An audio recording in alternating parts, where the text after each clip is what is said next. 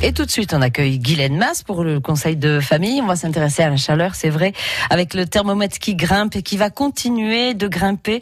Il faut rester vigilant aux coups de chaleur et aux insolations, et en particulier pour les nourrissons et les enfants, Guylaine. Et oui, ils sont les premiers à être exposés au risque de déshydratation en cas de forte température. Alors même si ces conseils paraissent évidents, ils sont toujours bons à rappeler. Gardez les enfants dans une pièce fraîche de la maison et évitez les promenades pendant les heures les plus chaudes, particulièrement pour les bébés de moins d'un an. Si vous êtes obligé de sortir, habillez votre enfant de tenue légère, en coton ou en lin et de couleur claire. Pour les nourrissons, un body manche courte est suffisant. N'oubliez pas le bob pour protéger aussi sa tête. Et puis n'utilisez que du coton, rien que du coton.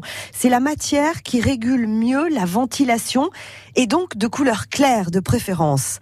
Lors de vos déplacements, pensez aussi à prendre suffisamment d'eau pour le trajet. Et puis surtout, n'oubliez pas d'appliquer de la crème solaire toutes les deux heures sur les parties du corps découvertes. Un tout petit doit aussi porter en permanence des lunettes de soleil dignes de ce nom avec la mention CE et un indice de protection élevé, au moins 3.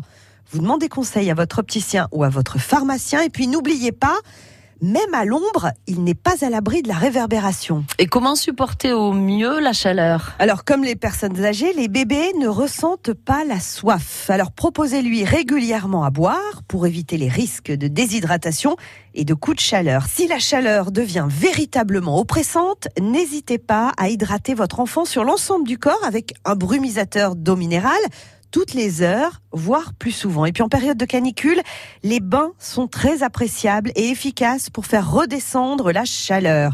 Toujours sous votre surveillance, vous faites couler un bain à votre bébé au maximum 5 degrés en dessous de la température ambiante. Et puis, une évidence, mais il est bon de la rappeler, on ne laisse jamais un enfant ou un animal seul dans la voiture même pour un court instant. Merci Guylaine.